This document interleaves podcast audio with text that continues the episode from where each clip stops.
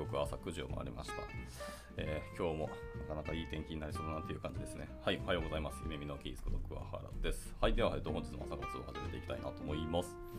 えっとですね、今日は、えっと、タイトルにありますけど、えっと、まあ、ハイドレーションとかハイドレートってよく出てくるんですけど、この辺が、まあ、よく分かったようで分かっとらんので、まあ、その辺の記事をちょっと読みたくなったって感じです。まあ、一応、一度は読んだり勉強はしたんですけど、結局僕の中で腹落ちしてないなっていうのもあったので、読んでみたいなと思いました。で特にその中で、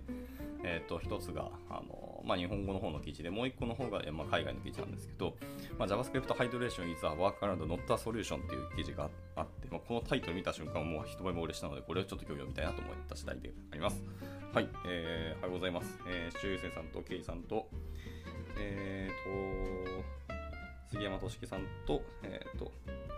いこれちょっと読み方がわからなくてください。多分、ドクマさんですか、ディークマさんですかね？ちょっと読み方わかんないですけど、はい、朝からご参加いただきありがとうございます。今日はひたすら hydration 系の記事を読んでいこうかなと思います。ではですね、早速、えー、1つ目の方からやっていきたいと思います。えー、 React である hydrate って何でしょうかっていう問いですね。これは Quora っていうあのサイトがあると思います。そこに投げられたあの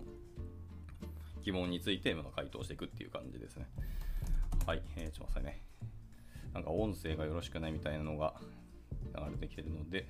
まあ、そうですよね。えっ、と、入力が間違ってましたね、これは。はい。というところです。じゃあ、ここで入力を変えて、出力はこのままで OK ですね。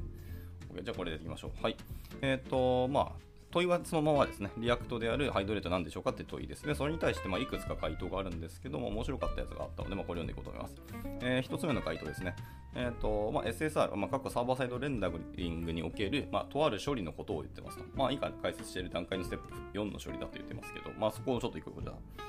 えー、段階を追って読んでいきましょうか。はい。えーとまあ、まあサーバーサイドレンダリングで返す HTML と従来の PHP などで返す HTML ファイルの違いとか、またその仕組みが分かってないですと。で結果的に同じ HTML を返すのに何が違うんでしょうかっていう問いに対する回答があって、まあ、それの4番目がいわゆるそのハイドレーションの話だよっていうふうに今回言ってますと。そうですね。まあ、で、そこも一緒に読んでいきたいと思います。えー、 React アプリはま SPA といって、画面構造の DOM 構築をまブラウザ内で JavaScript が実行します。で SPA ではない従来の Web アプリっていうのは画面構造の DOM 構築っていうのをブラウザの HTML パーサーが行います。ここまではいいでしょうかと。で、PHP はいわゆる後者の方ですよね。パーサーの方で行うってところは後者ですと。で、えー、とサーバーサイドレンダリングっていうのは SPA 起動方法のバリエーションの一つで、まあ、 React で言えば、えー、1番、え、利用者が Web サーバーに初回アクセスしたときにサーバーサイドの JS 実行系、まあ、いわゆる Node だったり AWS だったり H サーバーだったり Next.js だったりホゲホゲみたいなもので、えー、っと実行するものであって、 React アプリを実行して DOM 構築、さらに DOM をレンダリングして HTML を文字列として生成、まあ、レンダー to ストリングですね。またはレンダー to ノードストリームっていうのをやって、で、ブラウザに HTML として返却をします。で、2番として、ブラウザで HTML として受け取って、ブラウザがレンダリングして画面表示をします。で、この時に HTML の要素に、まあ、ノード ID とかが付与されていて、まあ、 React の仮想 DOM の、えー、処理における差分検出の準備をしてますと。はいはい。で、3つ目ですね。3番として、えー、この HTML にはコンパイルされた React アプリ及びランタイムですね、まあ、括弧バ bundle .js っていうのが、えー、JavaScript として付与されていて、まあ、遅延ローディングが設定されておりますと。はい、で4番ですね、ここがメインのところになります。えー、 bundle JS え bundle .js をロード後に、えー、 React アプリがブラウザ内で再度実行され、えー、SPA として起動しますと。で、この時ブラウザ内で仮想 DOM を生成した上で、えー、 DOM 生成しようとするんですけども、まあ、すでにですね、え、で、え、作られている DOM との差がなければ DOM 生成は何もしない。まあ、一般にはそうなりますと。でさらに要素に対する React アプリとしての、まあ、イベントリスナーの、まあ、アタッチとかも行います。まあ、ちなみにこのステップを hydrate と呼ぶっていうふうに言ってますね。はい。で、加えて5番ですね。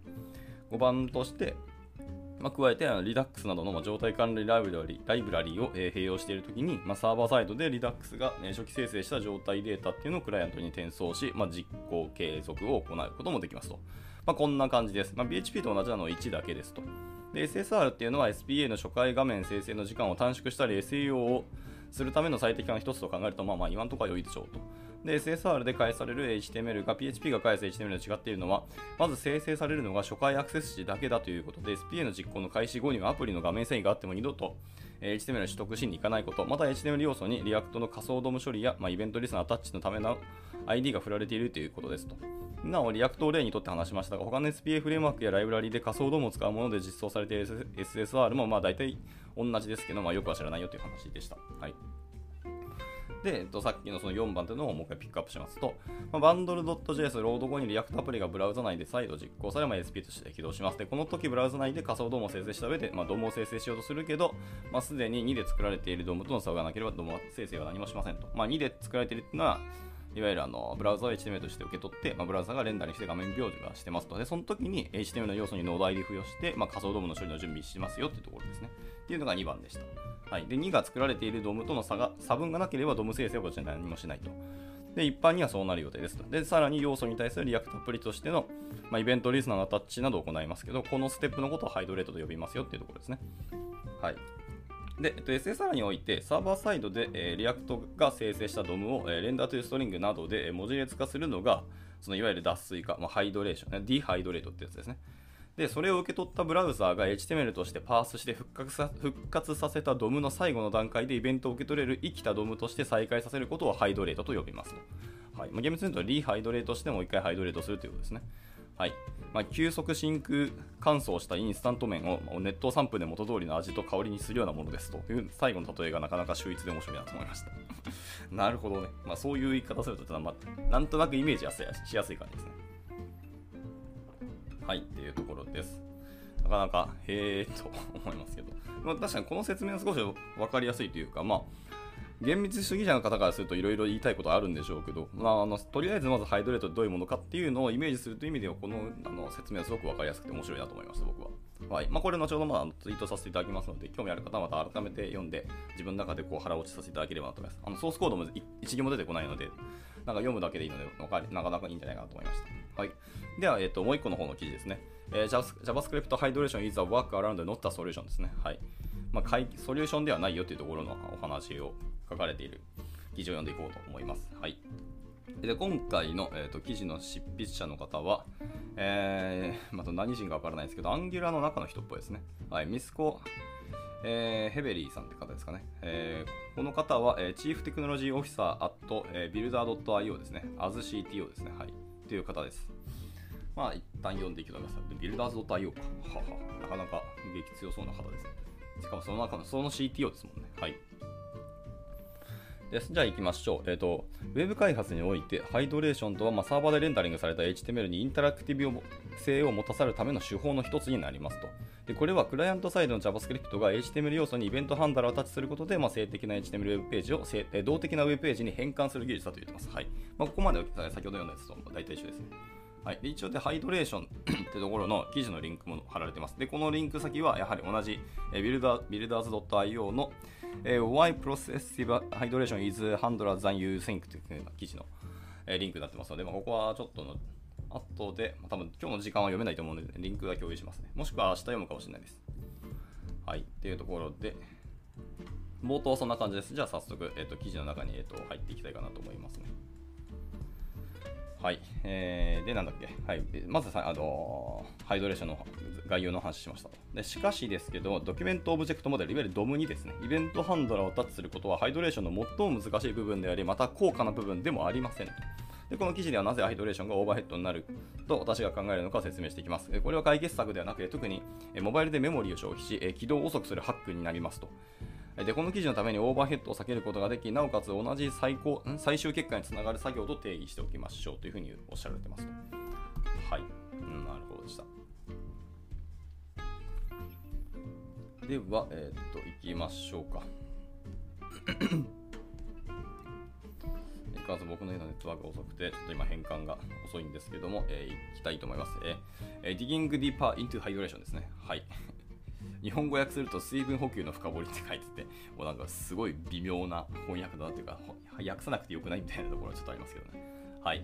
まだちょっとやっていきましょうか。はい。ではでは。失礼しました。はい。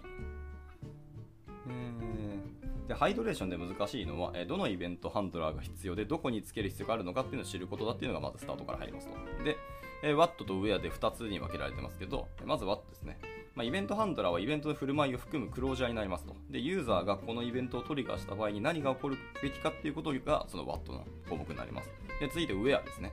イベントハンドラーを配置する DOM 要素の位置ですね。はいまあ、これがいわゆる、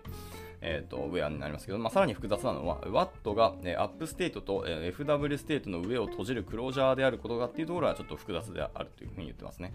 はははなるほどですね。で、 app state とその FW state、まあ、フレームワークかなの略だと思いますけど、のステートですね。アプリケーションとしてのステートと、まあ、フレームワークとしてのステートっていう2つのあの概念があって、まあ、その上を閉じるクロージャーであるっていうのがまだちょっと悩ましいところだと言ってます。で、まあ、これを一個一個説明していきますと、まず app state の方ですね。まあ、いわゆるアプリケーションの状態、ステートのことですけども、app state っていうのはほとんどの人が状態として考えているもの、一般的にあのアプリケーションを使うユーザーからしても状態だというふうに認識するものですね。で、 app state がなければ、アプリケーションはユーザーに見せるべきダイナミックなものがありませんと言ってます。逆に言うとね。はい。で、もう1個、えーと、FW state ですけれども、えー、フレームワークの内部状態のことを言いますと。で、FW state がなければ、えー、フレームワークはどの DOM ノードを更新すべきか、いつ更新すべきかを知ることはできませんと。で例としては、コンポーネントツリーやレンダー関数への参照などがありますと言ってます。はい。はいはい。なので、まあ、これらが複雑に絡めるのがまたちょっと悩ましいところだというふうに言ってますね。はい、で、えー、続いていきまして、えー、ではどのように Watt と Where を回復するのでしょうかというところですけど、まあ、レンダリングされたコンポーネントを HTML でラウンドダウンロードし実行することになります。これがその効果だと言われている部分になりますと。はいはいでつまり、 hydration は、えブラウザでアプリコードを熱心に実行し、えアップステートと FW ステートを回復するためのハックであり、まあ、そこの辺に関与していますと。はい。で、まあ、その辺のことを、まあ、一個一個ちょっと説明が入ってますね。4つぐらいありますけども、え、1つはコンポーネントコードをダウンロードします。で、次にコンポーネントコードを実行します。で、続いて、何が、えー、っと、何がっていうのはアップステートと FW ステートですけど、何がどこでイベントハンドラークロージャーを取得するかっていうのを復元しますと。で、最後ですね。えー、Watt ですね。はい。まあ、イベントハンドラークロージャーですけど、を、えー、ウェア、ドーム要素にアタッチするっていう、まあ、このステップを踏んでいきますと。で、最初の3つのステップをリカバリーフェーズと呼ぶことにしましょうと、今回はですね。はい、言ってます。はい、もうコンポーネントコードをダウンロードして、えー、ダウンコンポーネントコードを実行して、まあ、何がどこでクロージャー、あるいはイベントハンドラークロージャーを取得するかっていうのを復元するとこまでを、まあ、リカバリーフェーズというふうに呼んでます。で、最後、WAT をウェアにアタッチするっていうのが別のフェーズだということですね。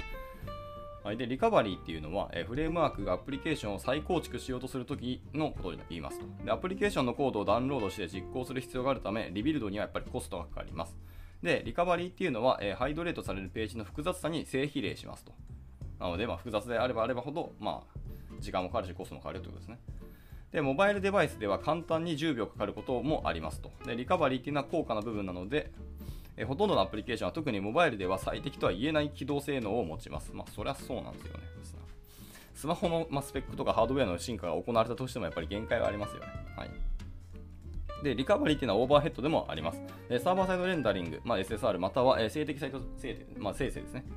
SSG ですけど。の一部としてサーバーがすでに収集した情報を再構築するのであります。で情報をクライアントに送信する代わりにその情報は破棄されました。その結果クライアントはサーバーがすでに持っている情報を再構築するために高価なリカバリーを実行しなければなりませんと。でもしサーバーが情報をシギャライズして HTML と一緒にクライアントに送信していればリカバリーすることはま避けられたはずですと。でシリアル化された情報はクライアントが HTML 内の全てのコンポーネントを熱心にダウンロードして実行する手間を省くことができますと言ってます。まあそりゃそうなんですけど、じゃあ HTML とか DOM を全部持っておくと、まあそれはそれでブラウザ側のコストかかるし、あのブラウザのメモリにも限界があるので、かつまあ SP でそれブラウザ開いてたらどうすんだよって話はあるので、まあ基本は先避けるというか、まあ破棄しますよね、受け取った情報は。はい。で、まあ言い換えれば、サーバーが SSR、SS、G の一部としてすでに実行したコードを、まあ、クライアントで再実行することがハイドレーションを純粋なオーバーヘッドにしているんだよっていう風な話をしています。もうこれすごく分かりやすいですね、この人の説明。なるほどね。で、えっと、じゃあ続いてですけども、じゃあですね、続きの話としては、えっと、レジューム性ですね。えー、 resumability ってところです。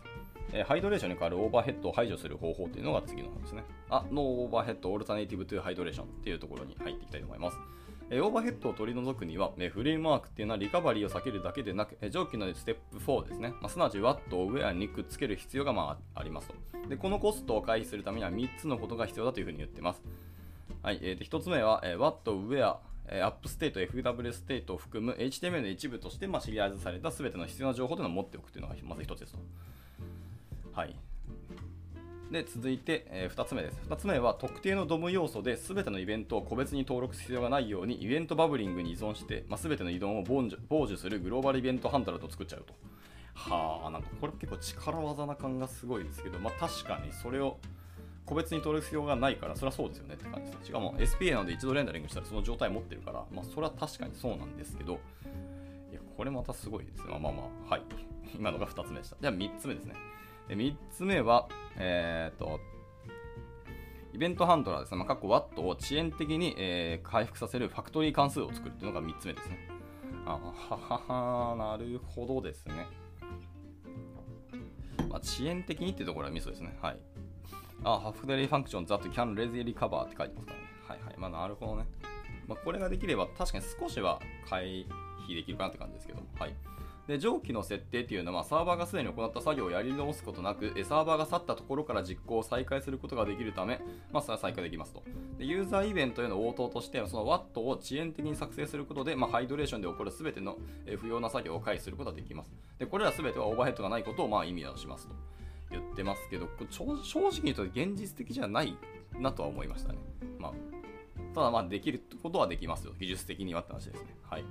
エンジニアが大嫌いなあの技術的にはできるというワードですね。まあ、いわゆるできないよっていう意味はするんですけど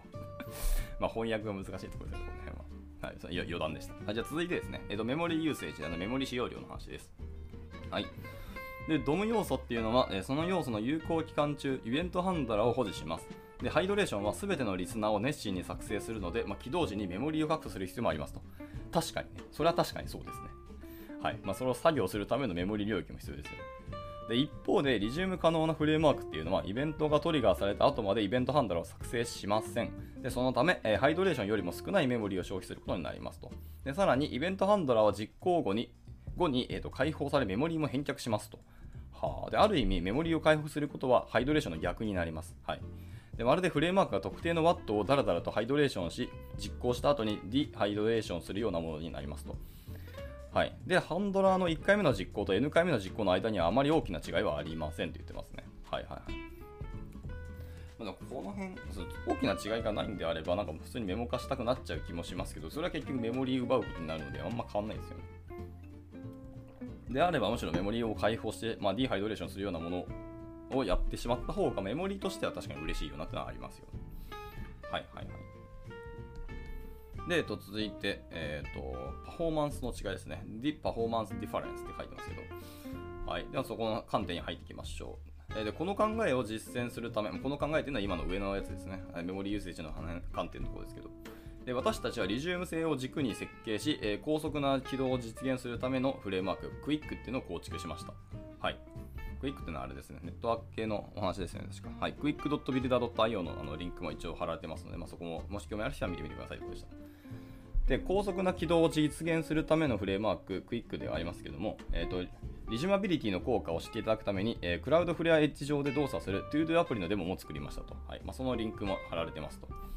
で、えっ、と、Google はクラウドフレアエッジ上で動作するデモアプリですがね、Google は、ん やばい。日本語おかしいですね。Google はクラウドフレアエッジを使ってるんですね。はい。ま、今、ホットな話題のクラウドフレアエッジですけど、まあ、ここの話はもう、すでになんか何回かに分けて読んだことあるので、まあ、もし興味ある方は過去の回聞いてみてもらいただければいいなと思います。かなりクラウドフライエッジは熱い技術だなって今僕もあの注目して今、やっと思い越し上げて勉強し始めましたって感じですね。はい。まあ、一応その 2D アプリをあのデモ作りましたと。で、このページでは約50マイクロ秒ですね。MS で、えっと、インタラクションが可能になります。で、えっ、と、再開発戦略とクイックっていうのを使って、えー、と私たちのウェブサイトであるビルダーズ builder.io を作り直しました。はあ、そうなんや。まさかの作り直したんですね。で、えっと、クイックと私たちの他のソリューションですね。まあ、あのパーティータウンとか、なんかそんなものがあるらしいですね。パーティータウンっていうのは初めて聞きましたけど。はい。えー、まあ、それらを使って私たちのサイトの JavaScript の99%を削減し、えー、ページスピードスコアを100分の100ですね、100%を 得ることができましたと。まあまあ、で、あなたはまだ比較し、あなた自身のためのパフォーマンスの違いを体験するための、えーと、ハイドレーションを使って、古いページを訪問することも一応できますよって言ってます。はい。オールドページ、The Old Page Using Hydration っていうあの記事のリンクもありますので、まあ、そこを見てもらってもいいですよってことでした。でもすごいですね。ページスピードスコアの100分の100っていうのを達成するはなかなかの話ですね。へえ。でも、えっと、その記事のリンクもありますね。How we cut 99% JavaScript with quick and party town って書いて、よく記事のリンクがありますので、まあ、ここも興味ある人は見てもらってもいいかもしれないですけど、パーティータウン僕本当に初めて知ったので、なんぞって感じしました。はい。でも、でもその辺を使うと JavaScript の、えー、っと、サイトの JavaScript の99%削減することができたっていうのはかなりでかいですね。やっぱブラウザーで遅くなる原因は、やっぱり JavaScript のま処理だったり、あのサイバンドルサイズだったり、読み込みだったり、なんちゃらかんちゃらだったり、やっぱなんだかんだするので、その JS を99%削れてるっていうのはかなりでかい話ですし、まあ、言葉としてかなり抽象的ではあるので、どういうふうなことをあのカットしたっていうふうなものに含め含めているのかっていうのは、ちょっと、読まないと分かんないですね。はい。で、一応、まあ、最後、ここまでので、結論ですね。 conclusion の話をしようと思います。まあ、簡単に言うと 簡単に言うと、 hydration は作業を重複させるための、させるので、まあ、結局オーバーヘッドになりますと。で、サーバーっていうのは、そのウェアとワットですね。アップステートで FW ステートっていうのを構築しますけど、まあ、その情報をクライアントのためにシリアシリアライズさせるのではなく、えー、破棄されますと。ですると、クライアントはアプリケーションを再構築するのに十分な情報を持たないため、えー、HTML を受け取ることになりますと。で、情報不足にもなりますので、えクライアントはアプリケーションを熱心にダウンロードし、まあ、ウェアと WAT を回復するためにそれを実行することを余儀なくされます。で、別のアプローチとしてはそのリジュマビリティっていうのを先ほど言いましたものがありますと。で、再配再開可能性っていうのは全ての情報ですね。WAT と Where っていうのを、えー、サーバーからクライアントに転送することに重点を置いてます。で、ユーザーとのやり取りだけで、えー、クライアントはその特定のやり取りを処理するためのコードをダウンロードしただけにはなりません。で、クライアントはサーバーの動作と重複しないのでオーバーヘッドもありませんというふうに言ってますと。はい。まあ、必要なのはその最初のあのコードをダウンロードすることで、まあ、それさえしてしまえばクライアントっていうのはサーバーの動作をもう一回あの重複することがないのでオーバーヘッドすることもないっていうことですね。っていうので、まあ、 hydration のその workaround の面を解決しましたよっていうところでした。はい。なかなか面白いなと思いましたし、でも React の根幹の技術の一つに hydration があるはずなので、この辺がカットできるんであればすごくいい話だなと思いました。で、またそのデモアプリ、えっ、ー、と、このビルダー .io のデモアプリ、サンプルを作ったと言いますけど、そのデモアプリが何を使って作られているのか結構気になりますね。なんか素の JavaScript だけで作ってるんだったらちょっとまた参考、本当参考程度にしかならなくて、ガチ、ガチな、あのー、実態としての話は、なんか微妙だなと思ったりはしますけどね。まあ、あとはそのクイックを使ってるのとそのパーティータウンがよくわからないので、その辺を使ってどうなってるのっていうのだけま気になりますけどね。はい、というところでした。以上で、あとクイックはその NPM にも公開されてますので、まあ、興味ある方はそのクイックっていうものを NPM、えー、M からちょっとダウンロードして使ってみていただいてもいいと思います。一応、あの、単純に始めるだけであれば、npm init quick at latest っていうコマンドを叩けば、一応、あの、デフォルトのテンプレートからのスタートができるっていうふうに言ってますので、まあ、その辺は使ってもらってるんじゃないかと思います。一応、クイックっていうもの自体の、えーと、ホームページにも来てるんですけど、えー、冒頭に書いてますね。フレームワーク、えー、Reimagine for the Edge って言ってますね。No Hydration, Auto Lazy Loading, Edge Cacheable and Fun って書いてますね。っていう新しいフレームワークを使った。あ、なるほど。これ自体がフレームワークなのか。なので、まあ、その React とかなんたらかんとか作らないで、えー、もう新しく作ってしまったらしいですね。クイックっていうフレームワークを。で、そのクイックとフレームワークとその Partytown と、えっ、ー、と、 Cloudflare Edge とかをわちゃわちゃやったら、そのパフォーマンスがめちゃめちゃ上がったよっていう話ですね。なるほど。まあ、技術としてはそういうことを言ってますけど、結局はその、えー、 hydration におけるそのオーバーヘッドを回避したってところが、その根本的なスピードアップにはつながっているところだとは思いますので、まあ、参考程度にありましたけど、これをまあじゃあ僕らのプロジェクトでいきなり導入できるかってまた悩ましいし、なんかエッセンスだけ取り入れられるかっていうと、それまた違う話にやっぱ聞こえましたね。ただ、ハイドレーションを避けるっていうのが、そのオーバーヘッドを避けることで、あのパフォーマンスとかがだいぶ改善するなっていうのお話はすごく分かったので、いいなと思いましたね。はい。あくまでハイドレーションっていうのは、その、ワークアラウンドだというところですよね。はい。そこは確かね、あのー、学びになったので、今回の記事はすごくいいなと思いました。というところで、はいまあ、大体9時半になってきたので、今日の朝活はこちらで以上にしたいかなと思います。もちろん本日読んだ、えーと、記事は後ほど、えツイッターでツイートさせていただきますので、まあ、皆さんの方でも読んでいただければいいと思いますし、まあ、ここなんかうまいこと React とか、えーと、 Vue とかで、えー、導入できるんだったらちょっと頑張ってみたいなっていう感はありますけどね。まあなんか誰かしら記事書いてる気もしなくはないので、ちょっと僕またググってみようかなと思います。はい、というところで、では本日の朝活は以上にしたいと思います。今日も、えーたくさん多くの方が参加いただきありがとうございました。なんか、いつも通りだらだら読んでしまったので、ちょっと参考になったかわからないですけど、まあ、後ほど